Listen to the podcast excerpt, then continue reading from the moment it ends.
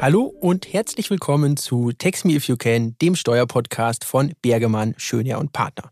Mein Name ist Florian Mack, ich bin Steuerberater an unserem Standort in Frankfurt am Main und begrüße Sie zur heutigen Podcast-Episode. Ja, Sommer, Sonne, Kaktus könnte man denken, wenn man rausschaut, aber wir gehen schon auf den Herbst zu, ja. Ähm, und äh, zu diesem Zeitpunkt hier darf ich jetzt wieder Gäste begrüßen. Und ähm, das freut mich ganz besonders, dass aus München angereist ist Steuerberater und Partner Frank Schöneher. Gute Frank. Servus Florian, freut mich wieder dabei zu sein. Und zur rechten Seite sitzt unser Steuerberater aus Frankfurt, Philipp Lukas. Gude. Freut mich, danke für die Einladung. Ja, sehr gerne. Freut mich, dass wir hier nochmal zusammenkommen. Und äh, wir beginnen ja fast schon traditionell mit einem kurzen steuerpolitischen Überblick, den ich übernehmen darf.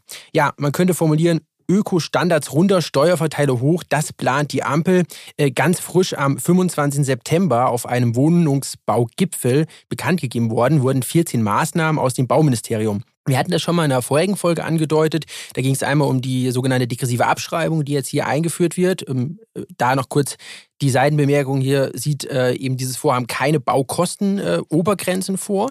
Und das Ganze kann ab einem Effizienzstandard von EH 55 äh, quasi gebaut werden. Und dann kann man diese degressive Abschreibung, diesen Steuervorteil quasi nutzen. Weiterhin wurde eine Öffnungsklausel bei der Grunderwerbsteuer vorgeschlagen. Das heißt, den Ländern soll so eben ermöglicht werden, eine flexiblere Gestaltung der Grunderwerbsteuer, beispielsweise technisch umsetzbar durch einen Freibetrag.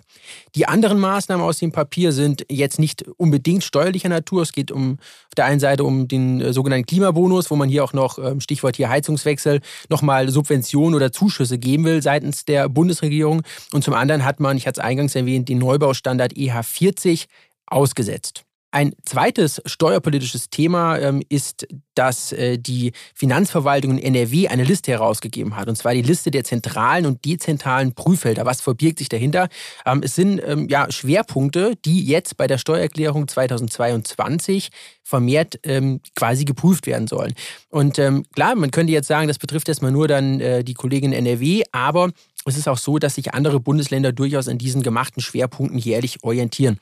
Ich möchte noch mal zwei Beispiele da rausgreifen. Das eine ist äh, Paragraph 34a Einkommensteuergesetz. Wir reden hier von der Tesorierungsbegünstigung.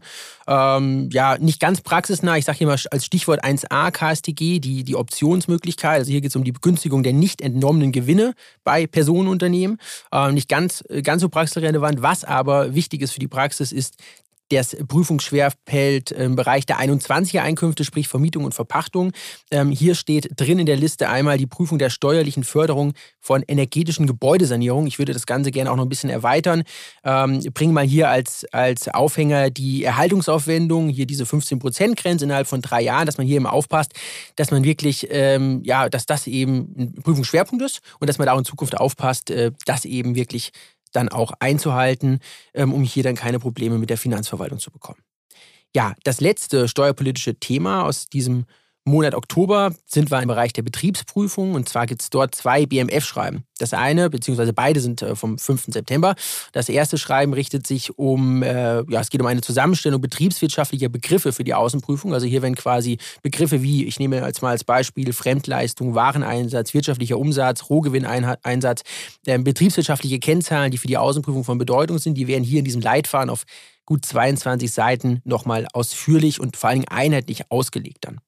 Das zweite BMF-Schreiben richtet sich ähm, ja, den, zu dem Bereich Digitalisierung. Es geht um automationsgestützte quantitative Prüfungsmethoden, ähm, wo man eben dann versuchen will, hier unter Einsatz der IT eben auch bestimmte Auffälligkeiten ähm, zu erkennen. Und im Anschluss würde dann eben der Betriebsprüfer bei Auffälligkeiten weitere Prüfungshandlungen vornehmen.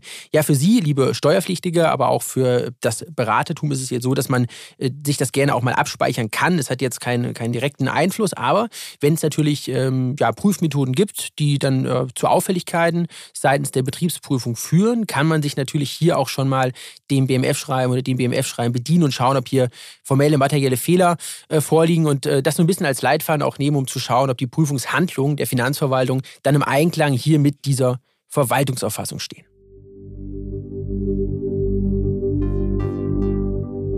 Und wir kommen zum internationalen Steuerrecht. Und zwar gehen wir in das Außensteuergesetz, Paragraph 18, die Verlängerung der Abgabefrist. Gibt ein BMF-Schreiben, das das Ganze fixiert. Vom 11. September 23 hat jetzt eben die Finanzverwaltung die Fristen zur Abgabe der Feststellungserklärung und Anzeigen nach Paragraph 18 AStG für das Jahr 2022 verlängert. Ja, vielleicht noch kurz ähm, vor die Klammer gezogen. Wo kommen wir her? Durch das ATAT-Umsetzungsgesetz haben wir ja ähm, neue Regelungen im Bereich der Hinzurechnungsbesteuerung. Die wurden umfassend angepasst ähm, scharf geschaltet ab 1.1.22, sprich jetzt für äh, Veranlagungszeitraum 22 gibt es eben diese Erklärungen, die abzugeben sind. Philipp, hast du da noch äh, nähere Infos, was in diesem BMF-Schreiben auch genannt ist? Also du hast im Endeffekt jetzt schon die meisten Informationen vorweggenommen, okay. von daher viel, viel Neues habe ich jetzt nicht mehr, aber du hast schon gesagt, ja. also das ATAT-Umsetzungsgesetz äh, gilt ab 1.1.22 und äh, im ersten Moment denkt man auch, man kommt den Steuerpflichtigen ein Stück weit entgegen, aber das hat wahrscheinlich auch seinen Ursprung, weil die Vordrucke natürlich auch geupdatet werden müssen. Das heißt, sobald hier alles veröffentlicht wurde, gerne mal einen Blick reinwerfen, insbesondere dann auch darauf einstimmen, was denn da für Angaben gemacht werden oder was sich geändert hat, weil ja, man, man kennt man, man schiebt das dann auf, möchte dann im Juli nächsten Jahres dann die ASDG-Erklärung dann abgeben oder die Anzeige nach 18 ASDG und äh, ja, wenn der Vordruck dann anders aussieht als im Vorjahr, könnte es vielleicht doch nochmal die eine oder andere Rückfrage geben. Daher frühzeitig mit beschäftigen, sobald die veröffentlicht wurden. Wenn es da eine neue Info gibt, sind wir natürlich am Ball und werden Sie hier informieren. Vielen Dank für die Ergänzung, Philipp. Kommen wir äh, zu einem weiteren Thema im Bereich internationale Ertragssteuern. Von der EU gab es einen Richtlinienvorschlag, 12. September 2023 geht äh, um zwei Themen. Das erste äh, mache ich, dann gebe ich dir den Staffelstab rüber und zwar über die äh, körperschaftssteuerliche Bemessungsgrundlage wurde jetzt hier sich ausgelassen. Ähm, auch hier nochmal kurz ähm, einen Schritt zurück. Wir kommen ja von dieser Mitteilung zur Unternehmensbesteuerung für das 21. Jahrhundert. So wurde das betitelt. Das äh, wurde im Mai 2021 veröffentlicht. Und das, was jetzt quasi hier rausgebracht wurde, dieser Vorschlag der EU-Kommission baut auf der EU-Richtlinie zur globalen Mindestbesteuerung Pillar 2 auf. Auch dazu hatten wir uns ja schon in den äh, vorherigen äh, Folgen und in der Sonderfolge ausgelassen. Es geht eben jetzt darum, dass äh, die Steuerbemessungsgrundlage Grundlage von in der EU tätigen Konzernen mit einem jährlichen Gesamtumsatz von mindestens 750 Millionen Euro jetzt hier eben einheitlich dann bemessen werden soll, ähm, berechnet werden soll. Ähm, und hier ist es vorgesehen, diese Vorschriften dann am 1.7.2028 in Kraft treten zu lassen. Zweiter Baustein da, Philipp, und äh, da würde ich jetzt ähm, dir den Vortritt lassen, ist das Verrechnungspreissystems. Hier hat sich die EU-Kommission auch nochmal ausgelassen. Genau, das soll nicht ganz so lang dauern. Also hier soll die Umsetzung bereits bis zum 31.12.2025 erfolgen. Also bisher ist die Anwendung dann ab 1.1.2026 vorgesehen. Ob das dann alles soweit funktioniert, wird sich zeigen, weil das ist jetzt erstmal im Anfangsstadium. Aber wie du schon gesagt hast, es geht um die Verrechnungspreise und äh, ja, jeder Steuerberater oder jeder Betriebsprüfer kennt das Thema, ist ein gern gesehenes Thema in der Betriebsprüfung und äh, führt immer mehr zu Diskussionen. Insbesondere in den letzten Jahren äh, wird sich das Themenfeld natürlich immer mehr angeguckt. Und hier hat sich die EU mehr oder weniger Gedanken gemacht, wie man denn dieser, ja, dieser unterschiedlichen Auffassungen mehr oder weniger gerecht werden kann, beziehungsweise die aus dem Weg räumen kann. Und hier sollen es jetzt äh, ja, vereinheitlichte Richtlinien für die Verrechnungspreise tun, beziehungsweise sollen das erledigen. Und ähm, hier wurde jetzt ein Entwurf vorgeschlagen und ja, in dem Entwurf der oder dem Richtlinienentwurf, wie er sich nennt, sind ein paar EU-weite Definitionen, insbesondere für die verbundenen Unternehmen, enthalten. Dann ist vorgesehen, dass es eine Antragsmöglichkeit für Steuerpflichtige gibt, für eine Gegenberichtigung, damit man eventuelle Doppelbesteuerung beseitigen kann. Das soll dann auch relativ fix gehen. Also man liest von 180 Tagen nach Vorlage aller Informationen fürs Finanzamt oder für, für den jeweiligen Staat, dass das dann alles passieren soll. Also das soll wesentlich beschleunigt werden. Das ist insoweit natürlich absolut zu begrüßen. Also eine Beschleunigung ist natürlich immer willkommen, weil wenn man sich das in der Vergangenheit betrachtet hat, die Schiedsverfahren oder die Verständigungsverfahren, die ziehen sich mitunter schon über mehrere Jahre. Und wenn man das dann beschleunigen kann, ist natürlich zu begrüßen von unserer Seite. Wir beobachten das weiterhin. Also wie gesagt, da wird noch relativ viel passieren, weil es jetzt erst im Anfangsstadium ist. Also erstmal ist dieser Entwurf jetzt veröffentlicht worden. Ob es da eine einstimmige Zustimmung seitens der EU-Mitglieder oder Mitgliedstaaten gibt, wird sich zeigen. Aber wir beobachten das weiterhin und falls es da was Neues gibt, sind wir natürlich auch wieder am Ball. Vielen Dank. Und wir gehen zum EuGH. Hier gibt es eine Pressemitteilung vom 20.09.23. Ich ähm, gehe jetzt mal nicht äh, näher in das Urteil, möchte aber noch eine Sache vielleicht vorab stellen. Es geht hier um sogenannte Tax Rulings. Das heißt, hierbei handelt es sich üblicherweise um die Erteilung eines steuerlichen Vorbescheids oder einer verbindlichen Vorabbeurteilung ähm, eines Sachverhaltes, eines steuerlichen Sachverhaltes mit internationalem Bezug. Das ist quasi so international. Wenn wir jetzt auf die deutsche Ebene gehen, haben wir ja bei uns im deutschen Steuerrecht einmal die tatsächliche Verständigung als Gestaltungsmittel im Rahmen eines direkten Austausches mit den Finanzbehörden und Paragraph 89 Absatz 2 die verbindliche Auskunft. Und wir gehen jetzt einmal von Deutschland nach Belgien, Philipp, und hier spielt sich das EuGH-Urteil nämlich ab. Genau, also wir haben ja grundsätzlich die Beihilfevorschriften der EU und äh, ja, hier wird von Seiten der Kommission natürlich immer mit Argusaugen draufgeschaut, dass hier kein Schmuh getrieben wird, sage ich jetzt mal auf Deutsch. Und in dem Fall ist es so gekommen, dass die Kommission gesagt hat, hier haben wir eine Beihilfe, die jetzt gegen diese Beihilfevorschriften verstößt. Das geht um Gesellschaften in Belgien, die Teil eines multinationalen Konzerns sind und in Belgien dann einerseits Geschäftstätigkeiten konzentrieren oder Arbeitsplätze schaffen oder eben Investitionen tätigen. Und hier gab es seit dem Jahr 2005 die Möglichkeit, einen, wie du schon gesagt hast, Steuervorbescheid zu bekommen, also so eine Art Tax Ruling. Und man hat dann hier die Gewinnüberschüsse, nennt sich das. Das sind die Gewinne, ja, ich lese es jetzt mal ab, die die Gewinne übersteigen, die unter den vergleichbaren Umständen von vergleichbaren eigenständigen Unternehmen erzielt worden wären. Also so eine Art Übergewinnfreistellung, also nicht die Übergewinnsteuer, die wir ja schon mehrfach besprochen haben, sondern eine Übergewinnfreistellung. Und genau dieses Tax Ruling, also dieser Steuervorbescheid, der entspricht eben nicht den Beihilfevorschriften der EU. Und hier hat das Gericht ganz klar entschieden, dass diese Beihilfe eben die gegen diese Vorschriften verstößt und dass das im Endeffekt dann äh, zurückzuzahlen ist von den Beihilfeempfängern.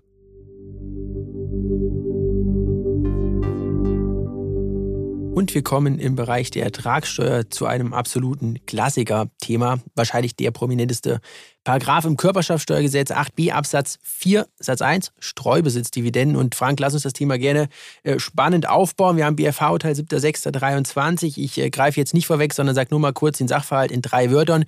Die Übertragung von Stückaktien. Genau, es geht um die Streubesitzdividenden. Da gibt es ja bisher noch nicht äh, so viel Rechtsprechung und der BFH hatte jetzt einen Fall zu entscheiden, bei dem Aktien übertragen worden äh, sind äh, und ähm, wo es um die Frage ging, was zählt jetzt für die Frage der 10-Prozent-Schwelle, das zivilrechtliche oder das äh, wirtschaftliche Eigentum. Der Sachverhalt war folgender. Es, fand, es, ging hier um Anteile an einer Aktiengesellschaft äh, und äh, es gab einen Hauptaktionär hier mit 85 äh, Prozent und äh, einen äh, kleineren Aktionär mit knapp unter 10 Prozent, 9,9 Prozent in etwa. Und der Hauptaktionär übertrug äh, an die Klägerin äh, Aktien, sodass diese über die 10 Prozent Schwelle kam. Und das Ganze war so vereinbart, äh, dass der Deal aufschiebend bedingt war auf die Zahlung des Kaufpreises. Und der Kaufpreis sollte noch im Dezember gezahlt werden. Blöderweise ist bei der Überweisung aber was schiefgegangen, sodass äh, die Bezahlung im alten Jahr nicht mehr erfolgen konnte und die Bezahlung erfolgte erst im neuen Jahr. Gleichwohl war die Regelungen, äh, waren die Regelungen zwischen den Beteiligten aber so, dass die äh, Klägerin über die Aktien schon äh, verfügen sollte wirtschaftlich dergestalt, dass sie auch als wirtschaftliche Eigentümerin angesehen werden konnte. Und ähm, Deswegen erklärte die Klägerin die Dividende des Folgejahres auch als vollständig steuerbefreit nach 8b Absatz 1 KSTG.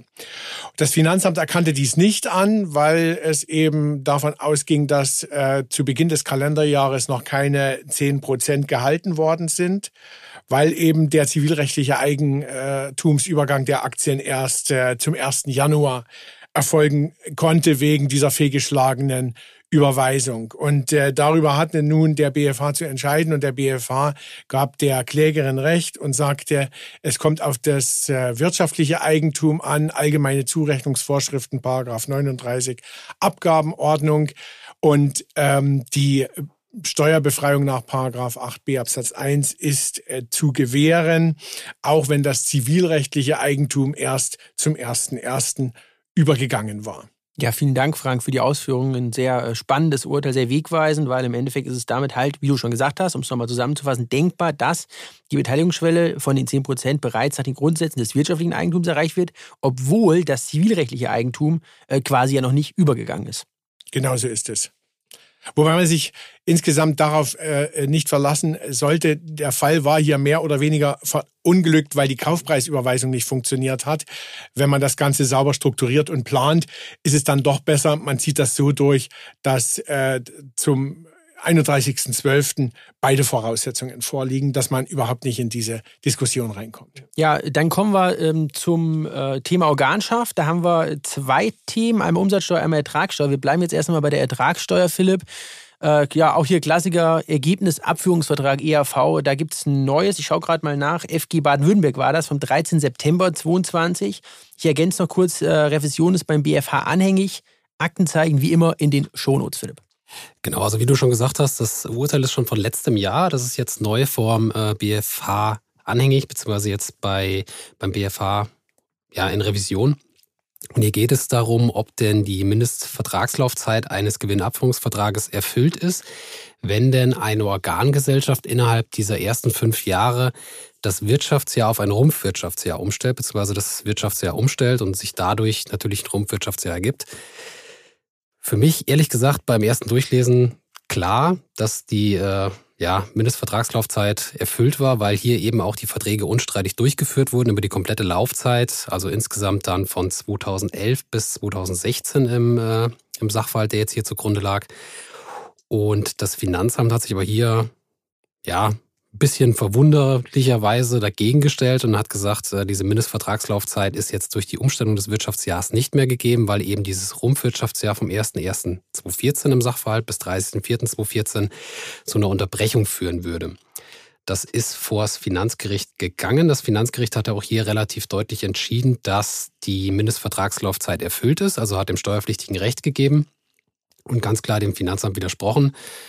Man hat sich hier scheinbar nicht zufrieden gegeben mit der Entscheidung des Finanzgerichts, deshalb ist es jetzt vom BFH anhängig, aber es ist ein, ja, wie du schon gesagt hast, es ist ein Dauerbrenner, was, was Organschaft in dem ertragssteuerlichen Bereich angeht und äh, ja, absolutes Praxisthema, weil Umstellung vom Wirtschaftsjahr hat man doch immer mal wieder, insbesondere jetzt bei Integration oder sowas.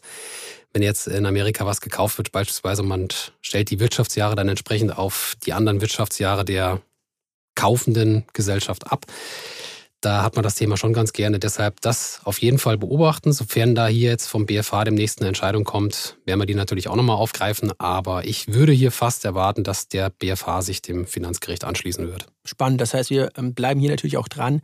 Wie gesagt, äh, anhängig ist es, was denn da dann der BFH dazu sagt.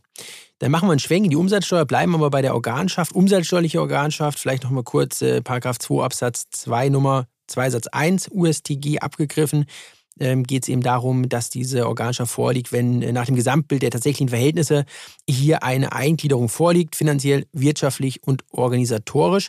Hier sind wir jetzt schon beim BFH, weil der hat nämlich ein Urteil der Vorinstanz aufgehoben, Frank. Richtig, und zwar ging es hier um äh, das Kriterium der mittelbaren wirtschaftlichen Eingliederung. Hier hat der BFH seine Rechtsprechung fortentwickelt. Wir hatten folgenden Sachverhalt. Äh, die Klägerin und vermeintliche Organgesellschaft äh, war eine GmbH. Diese hatte einen Alleingesellschafter G, der auch Unternehmer war, beide im Immobilienbereich. Die ähm, finanzielle und äh, personelle Eingliederung war unstrittig gegeben, so dass es hier nur noch um die Frage der wirtschaftlichen Eingliederung ging. Und äh, die Klägerin wollte eben als Organgesellschaft äh, des äh, Alleingesellschafters äh, gelten und ähm, berief sich dann bei der wirtschaftlichen Eingliederung auf äh, Dienstleistungen, die sie für die, den vermeintlichen Organträger erbracht hat, nämlich die entgeltliche Verwaltung von zwölf Immobilien. Der BFH hat dann gesagt, auch in Anknüpfung seiner Rechtsprechung, dass diese Dienstleistung eine allgemeine ist, die jederzeit austauschbar ist und dass diese nicht ausreicht, um eine wirtschaftliche Eingliederung zu begründen.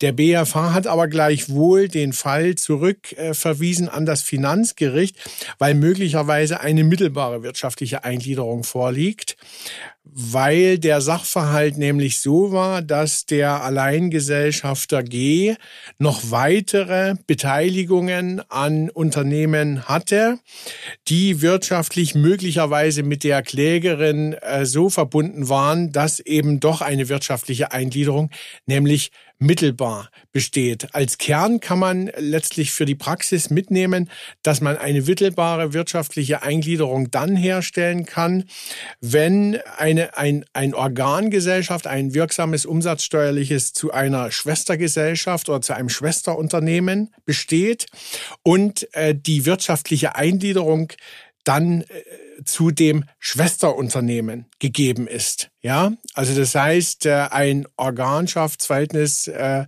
mehr oder weniger im Dreieck, um die wirtschaftliche Eingliederung zu begründen.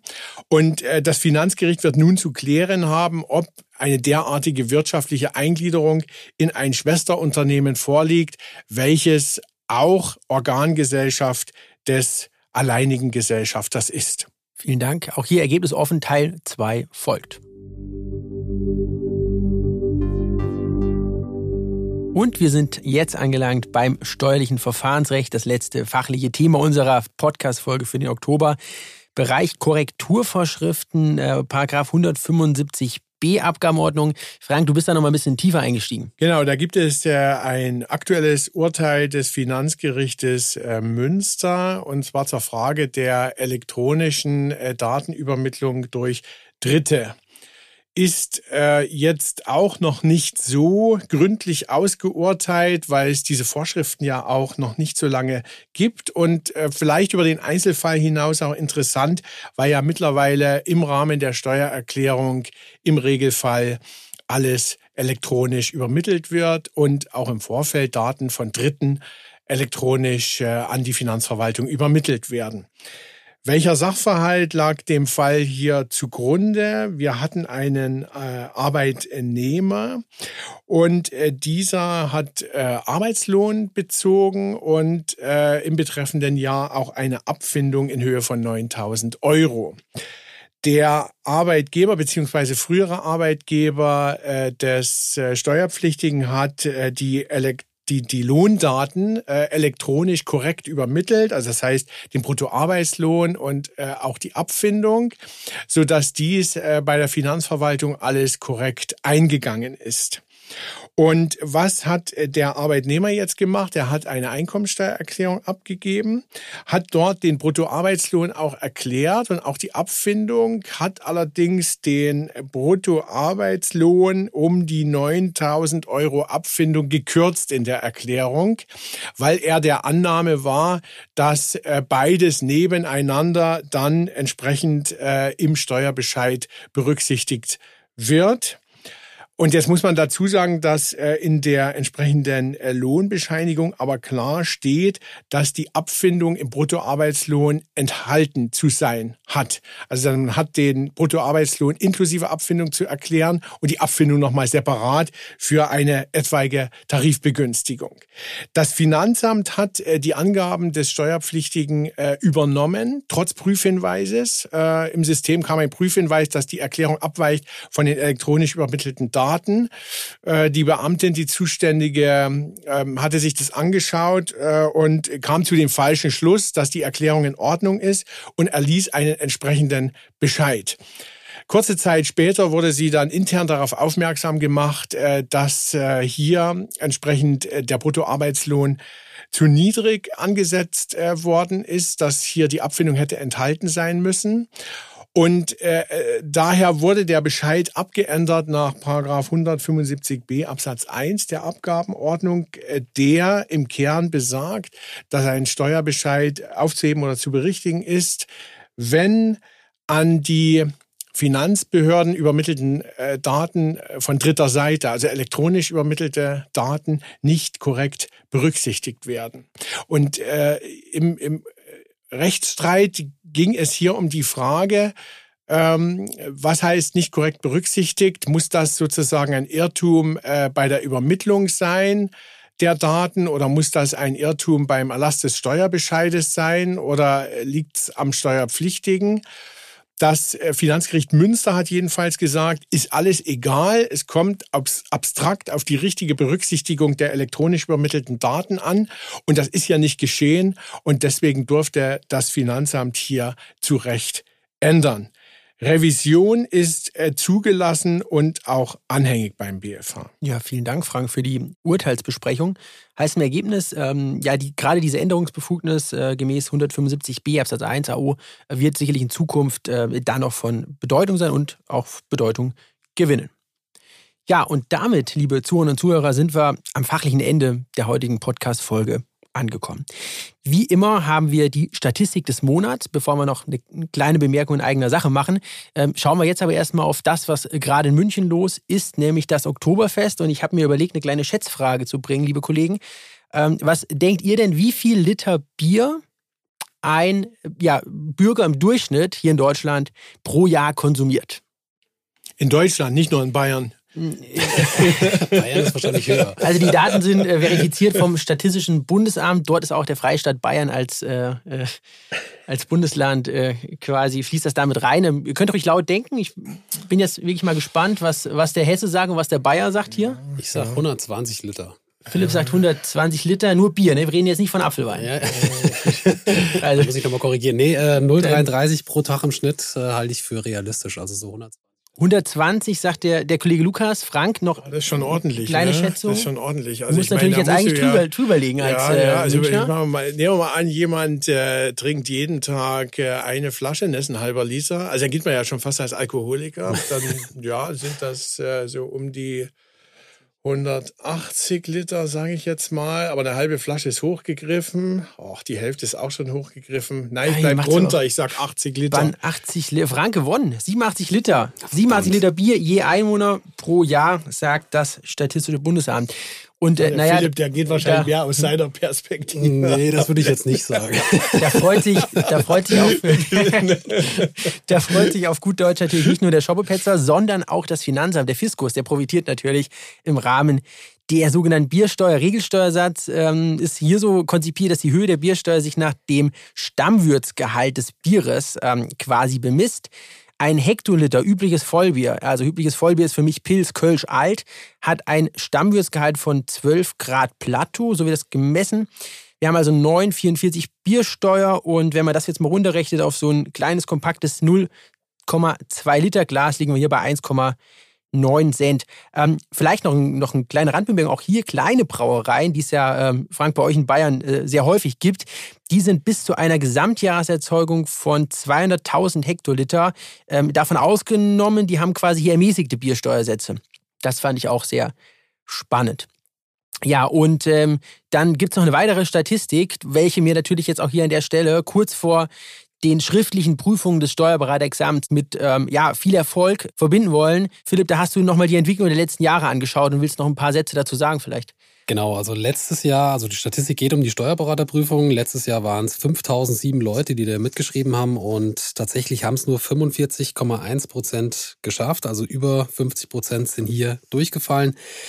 Und ja, die Entwicklung, wenn man sich das die letzten zehn Jahre anguckt, ist relativ stabil, so mit 5000 bis 5500 Leuten, die hier jedes Jahr mitschreiben. Wir waren auch schon mal bei 7 bis 7.500, also der Trend ist leicht rückläufig und wir hatten gedacht, weil es ein aktuelles Thema ist, dass wir das hier nochmal aufgreifen und von, von unserer Seite hier auf jeden Fall viel Erfolg wünschen, weil wir auch wissen, dass viele angehende Steuerberater hier gerne mal reinhören bei unserem Podcast und wir drücken die Daumen und hoffen, dass das auch von der Themenwahl glücklich verläuft und dass dann alle mit einem guten Gefühl im Oktober aus der letzten Prüfung rausgehen. Absolut. Ähm, und das wissen wir alle drei, wie wir hier sitzen aus eigener Erfahrung. Es gehört eben auch die Tagesform dazu und ein bisschen Glück, ähm, dass man hier diese Hürde dann eben überspringt. Also von unserer Seite alles Gute, viel Erfolg im Oktober mit dem schriftlichen Steuerberaterexamen. Ja, und jetzt äh, zum Ende äh, des Podcasts, wenn Sie noch ähm, ein, zwei Minuten haben, bleiben Sie gerne dran. Ich äh, möchte und muss, liebe Zuhörerinnen und Zuhörer, an der Stelle schweren Herzens mich von Ihnen verabschieden als Moderator und Gastgeber unseres Steuerpodcasts. Ja, wie es so schön heißt, werde ich mich zukünftig einer neuen Herausforderung stellen, möchte aber die Gelegenheit hier im Podcast nutzen, um mich zu bedanken. Zuallererst bei der Kanzlei Bergemann Schöner und Partner für das Vertrauen in das Projekt und vor allen Dingen auch die Offenheit für die Idee, als wir dann gesagt haben im Team Anfang 22, wir starten jetzt hier mit unserem Podcast. Sowie natürlich auch bei Ihnen, liebe Zuhörer und Zuhörer. Es hat mich immer gefreut und es freut mich sehr, dass wir mit diesem Produktkonzept monatliches Text-Update so viele regelmäßige Hörer aus allen äh, verschiedenen Bereichen, Berufskollegen, Mandanten, Unternehmer gleichermaßen eben begeistern können und eben, wie es Philipp auch schon gesagt hat, Menschen, die sich gerade aufs Steuerberater-Examen vorbereiten. Das äh, freut mich und freut uns natürlich besonders. Und ähm, ich erinnere mich, vielleicht das noch kurz zum Abschluss, auch gerne an ein Gespräch mit einem ehemaligen Kollegen zurück, der äh, damals sagte, naja, das Steuerrecht, gerade auch das deutsche Steuerrecht, ist in großen Teilen sehr emotionslos. Ähm, das stimmt, aber ich hoffe, Sie merken das, dass wir immer wieder versuchen, hier Begeisterung reinzulegen, Emotionen und ähm, ich persönlich auch sehr gerne meine eigene Meinung zu steuerpolitischen Grundsatzfragen. Jetzt aber ist es an der Zeit, den Staffelstab weiterzugeben und ich freue mich äh, an der Stelle, Philipp, dass du diesen Staffelstab annimmst und auch zukünftig dann hier eben als äh, Moderator und Host dieses tollen Podcasts fungieren wirst. Vielen Dank. Ja, die Fußspuren sind groß oder die, die Fußabdrücke sind groß, wo ich reintreten muss und äh, nehme den natürlich an. Jetzt nicht gerne, weil es ist schade, dass er äh, uns verlässt. Und ja, ich versuche es natürlich bestmöglich umzusetzen und die Zuhörer und Zuhörerinnen in Zukunft dann mit den News zu versorgen, wenn der Frank dann auch immer wieder dabei ist und wechselnde Gäste noch mit dabei sind, dass wir das auch weiterhin fortführen. Definitiv. Ich denke Leider auch, ohne dich. Es sind äh, ja noch einige Themen in der Pipeline. Es bleibt spannend und ähm, deshalb bedanke ich mich auch gerade bei euch beiden, Philipp, Frank. Äh, wir waren so ein bisschen das Kernteam. Wir hatten immer wechselnde Gesprächspartner. Es war toll, dass, dass hier so ein großes Team ist, was das Ganze auch unterstützt.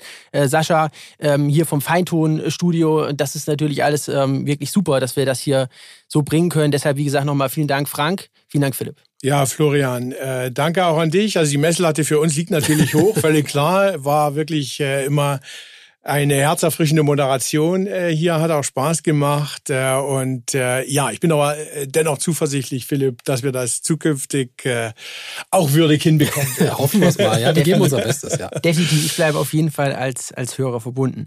Ja, also, es war mir eine Ehre. Bleiben Sie diesem Podcast gewogen. Ich freue mich natürlich auf ein Wiedersehen bzw. Wiederhören. Die Steuerwelt ist klein. Aber jetzt schließe ich. Bis dahin alles Gute. Ihr, euer Florian Mack. Das war Text Me If You Can, der Steuerpodcast von Bergemann, Schöner und Partner.